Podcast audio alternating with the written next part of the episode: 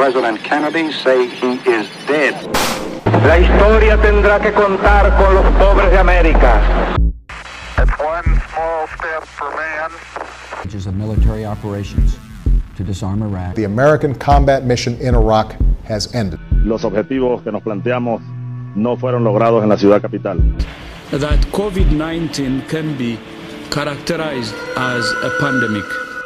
Bienvenidos sean a Historias Random, el podcast donde hablaremos de personajes famosos y no famosos, historias conocidas y desconocidas, y sucesos tan perturbadores que dejaron huella en el consciente y en el subconsciente del colectivo. Mi nombre es Leo Ruiz y sin más preámbulo, el episodio del día. Volviendo a nuestro primer tema, hoy hablaremos un poco sobre el resurgimiento y el ascenso del Ku Klux Klan. Luego de que el primer clan fuera desmantelado, el racismo organizado cesó por unos años, mas no así el sentimiento. Así que en 1915 se funda el segundo clan, gracias a varios eventos que sirvieron como detonantes. El primero de ellos es el estreno de una película llamada The Birth of a Nation. Es una película que muestra a un negro llamado Gus, que es un violador, aterrorizando a toda la población blanca. La única fuerza que puede parar este negro son los míticos caballeros del clan. Y así, de esta forma, vanaglorian y exaltan al primer clan. El segundo evento es el de Leo Frank. Este era un judío acusado de violar a una pequeña joven llamada Mary Fagan. El mismo fue linchado una, por una turba iracunda en medio de un gran frenesí mediático. El tercero es la creación de una organización llamada Los Caballeros de Mary Fagan. Esta organización tenía objetivos antisemitas y antimigratorios. Y como cuarto, hubo un evento clave en el sur para avivar las llamas de la Confederación. En Atlanta, Georgia, los hermanos Venables, propietarios de unas tierras, donaron la cara norte de una montaña y parte del terreno a una asociación llamada Hijas Unidas de la Confederación. Esta fue creada a fines del siglo XIX y promovía los ideales confederados de racismo y segregación. Y fue en este preciso lugar donde se tallaría el Stone Mountain. Este es un tallado en roca viva que muestra al presidente confederado Jefferson Davis cabalgando junto a sus generales Robert E. Lee y Thomas Jackson.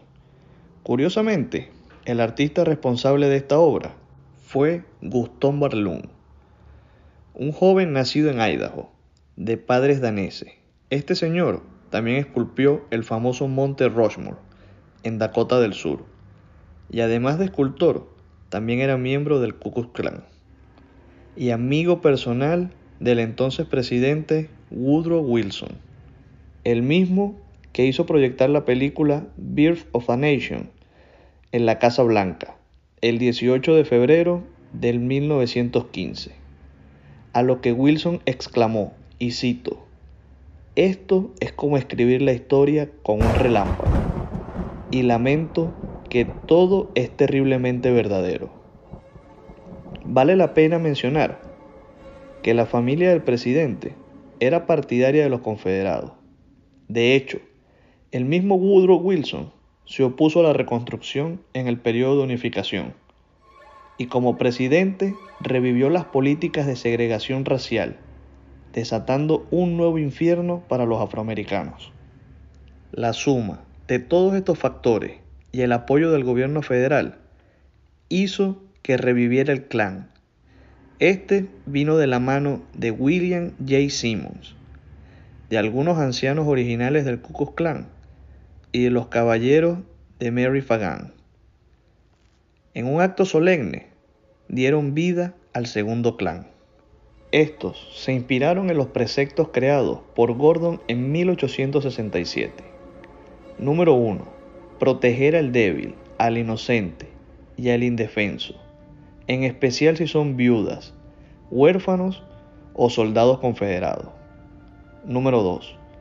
Proteger y defender la Constitución de los Estados Unidos de Norteamérica. Número 3. Ayudar y auxiliar la ejecución de las leyes, y proteger a la gente de detenciones ilegales, de juicios que no sean hechos por sus pares. Y es aquí donde todo se torna sombrío. Esto los ayudó a escudarse para hacer sus crímenes de odio, ya que los negros no son sus pares, y el solo hecho de tener un color de piel distinta te hacía estar fuera de la ley. Y así fue como el clan se extendió a lo largo y ancho del país, en lugares tan al norte como Indiana y cruzando la frontera hasta Canadá. El clan se organizó en capítulos, los cuales funcionaban en distintos condados, ciudades y estados. Para 1920, al menos el 15% de la población pertenecía al clan. En sus filas había todo tipo de personas, clase baja, media y alta, citadinos y personas del área rural. Curiosamente, en su mayoría todos eran de religión protestante. Se podría decir que el segundo clan tenía una agenda un poco más amplia que la primera. No solo eran los negros, ahora también eran los judíos, los católicos, los inmigrantes y cualquier otro grupo étnico a cual se pudiera culpar de cualquier problema en particular. A diferencia del primer clan, que se definían como demócratas y sureños, este llegó a todos lados y penetró la fila de los republicanos también. En la década de 1920 y 1930, una facción del clan llamada la Legión Negra tuvo gran actividad en el medio oeste. Estos usaban túnicas negras en vez de blancas y eran mucho más radicales y violentos se encargaban de matar socialistas y comunistas. También existían otros grupos ligados al clan, como eran las Camelias, las Queen of the Gold Mask y las Ladies of Invisible Empire. Todas estas asociaciones eran formadas exclusivamente por mujeres. En su mayoría eran esposas y madres de miembros del clan. Estas no portaban látigos o antorchas, pero se encargaban de la propaganda y a la vez dar una imagen de organización familiar. Posteriormente, estos grupos se aglomeraron en una sola institución, conocida como Women of Ku Klan o WKKK. Mientras estas mujeres hacían parecer al clan como algo familiar, otras facciones tomaban parte en linchamientos contra soldados negros que regresaban de la Segunda Guerra Mundial y cualquier otro grupo étnico que les pareciera indeseable. Políticamente hablando, el clan estuvo involucrado directa y abiertamente, postulando candidatos dentro del Partido Demócrata. Manejaban aspectos de la política local, promoviendo leyes e impulsando cambios. Pero esto se vio eclipsado cuando un senador republicano, miembro del clan, se vio involucrado en un caso de violación y asesinato a una joven mujer.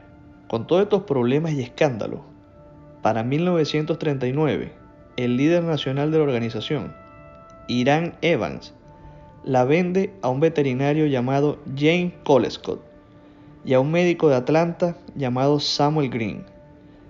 Estos no pudieron parar el éxodo y el clan entró en declive. Poco tiempo de haber comprado la organización, uno de los propietarios se sabe que tiene lazos con organizaciones pro-nazi. Esto durante la Segunda Guerra Mundial. Sumado a los disturbios del 43 en Detroit y a los saboteos que hubieron por la intervención de Estados Unidos en la guerra, crearon más conflictos y problemas entre la organización. Además, en 1944 recibieron una citación para pagar 685 mil dólares por conceptos de impuestos atrasados, lo que forzó al cierre total de la organización. Así llega al fin el segundo clan, el cual llegó a tener más de 4 millones de miembros en la década de los 20. Con esta disolución, el clan se convirtió en cientos de instituciones, que todas reclamaban el nombre para sí mismas. Todos estos pequeños grupos se opusieron a los movimientos de derechos civiles e incitaron a actos violentos y asesinatos contra afroamericanos. Esto sucedió en la década de los 50 hasta finales de los 70. Para 1964, el FBI creó un programa llamado COINTELPRO y era básicamente infiltrarse en las organizaciones y tratar de, de desarticularlas desde adentro. Después de varios años de trabajo, en 1982, el FBI informa la desarticulación del clan, ya que a finales de los 70 los líderes se acusaban unos a otros de ser informantes del FBI, lo cual resultó cierto. Luego de que los afroamericanos ganaran la batalla por sus derechos, el clan se enfocó en otro objetivo, la migración y mantener la segregación. Cuando los autobuses escolares dejaron que los negros y los blancos se sentaran por igual, el clan hizo lo impensable. Explotó 10 autobuses escolares en Michigan. Uno de sus líderes también se involucró en la crisis de los autobuses de Boston. Toda esta conmoción creó un repudio gigante por el clan y comenzaron las marchas anti-clan, las cuales solían ser recibidas por los supremacistas blancos y estas terminaban en gran violencia. Hoy en día, el clan solo tiene unos pocos miles, quizás dos o tres. Pero aún así existe un sentimiento antinegros y antimigrantes que sigue uniendo a todas estas personas. Grupos como la Iglesia de los Caballeros Americanos del Ku Klux Klan o los Caballeros de la Carmelia Blanca dejan esto en evidencia. Estas personas se siguen aglomerando, mezclándose, buscando la unión y hacen una fusión entre nazismo, confederado, racista y xenófobo. En plena era tecnológica, las redes sociales y ciertas políticas de Estado caldearon los ánimos de nuevo. El presidente de los supremacistas blancos, Dave Duke, fue baneado permanentemente por Twitter y YouTube en 2019 por incitar al odio. El único medio que poseen hoy en día para difundir su mensaje de odio es su web oficial, Knife of the Ku Klux Klan. Yo particularmente no les recomiendo que la busquen, ya que el FBI revisa todo lo que ingresan a esta web. Ya para concluir, podemos decir que a pesar de que los números se redujeron de millones a miles, aún sigue existiendo un sentimiento racista. El año pasado, luego de la muerte de George Floyd, comenzó una serie de protestas llamada Black Lives Matter, que reclaman los derechos de los negros. Pero a su vez, estos crearon saqueos y disturbios, poniendo de nuevo todos estos sentimientos encontrados.